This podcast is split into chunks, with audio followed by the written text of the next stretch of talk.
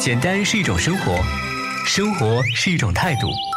简单生活就是我们的设计艺术。甩掉束缚，抛掉禁锢，跟随速客 FM 的脚步，感受自由自在的节目。专业让我们始终保持最纯粹走心的朴素。简单，所以更懂得还原生活的艺术。速客发声，以生活还原设计，带你做回最简单的自己。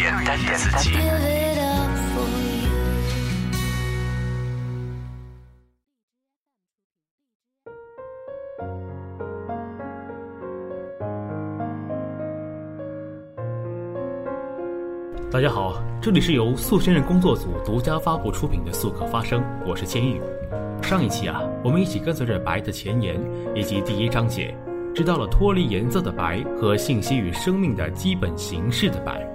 其实啊，相对于设计本身来说，白更多的是在解析环境和条件，它引导人们思考怎样才能创造出能不断获得新力量的形象。并留下长久印象的无比清晰的东西，而这一思维过程，反过来又使读者开始关注自身的文化土壤，或更广泛而言，是在全世界发展起来的文化传播的一种手段。随着此思想进程的进展，白正在引出新的答案。在某些情况下，白意味着空，白作为无颜色，转化为一个不存在的符号，但空。并不意味着什么都没有或零能量，在很多情况下，其实它指的是一种状态或机前，即生手之意，将来是会被其内容填满的。在这一假设基础上，使用白，既能形成沟通的一种有力能量和创造性的头脑。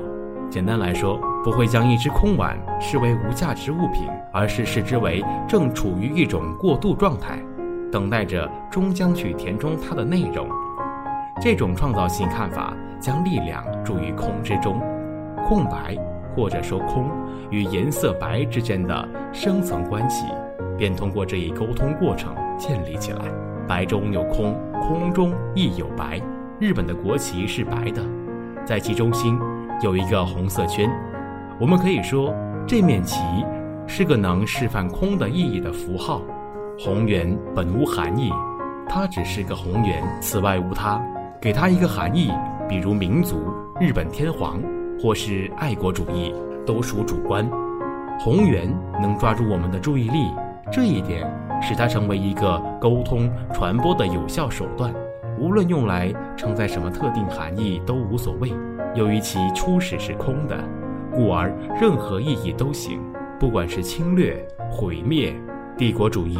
或是爱国主义与和平，因为我是战后一代，我在学校学到这个圆表示一个和平的民族。如果我是在中国的大学这么说的话，课堂里可是要激起轩然大波。我理解这样的解释，对某些人来讲一定是痛苦的，但对于无数士兵来讲，这个所谓的红圆。有着特定的含义。他们在第二次世界大战期间将此旗包在额头上出去杀人或是死掉，而标志与含义间的关系其实是主观的。你基本上可以根据你的意愿随便解释此红圆，它可以代表神道中的太阳，或忠诚，或是一大片玉米上的一颗梅子。对于那些被教导说这个圆的含义是和平的人来说，它就可以被看成是和平。我想强调的是，红圆本身并不具有任何含义，有的只是解释而已。一面白色，中央带有一个红圆的旗子的符号有意义，可以独立发挥作用。无论人们怎样认为，例如奥林匹克旗帜，当它升起时，产生一种强有力的向心力，因为它反映了全世界人类的观念和思想。这就是符号上所附着的沟通的力量。相应的，一个符号的力量与其容纳性是相辅相成的。由于白背景下红圆简单而抽象的特点是如此多义，它可被赋予各种形象。其组合只是一种情况，即一种图形，仅当其在于与背景之间的关系中，才意味着某种东西。换句话讲，这个圆。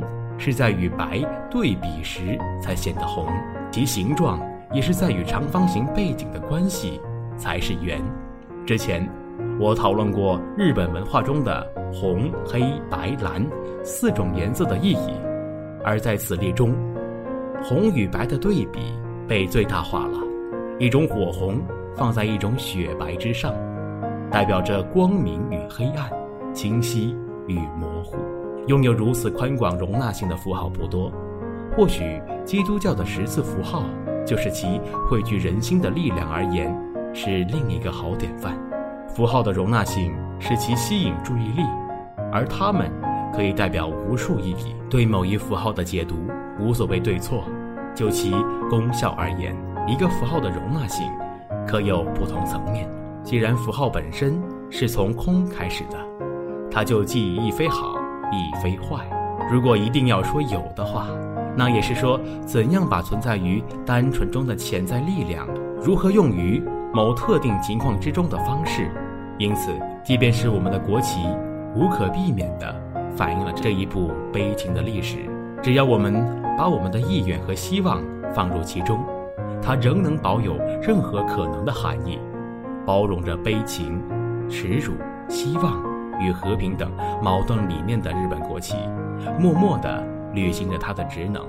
我不知道大家有没有看过此书，有没有被书中的任何一个章节或是其中一个段落而吸引、注记而让我们陷入沉思。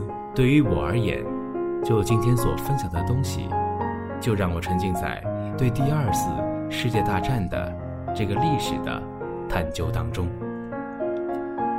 今天的分享就到这里。下期我们将一起来探讨，看看作为创造催化剂的纸，看一看这个纸质的建筑形象到底是怎么样的呢？我是千玉，我们下期再见。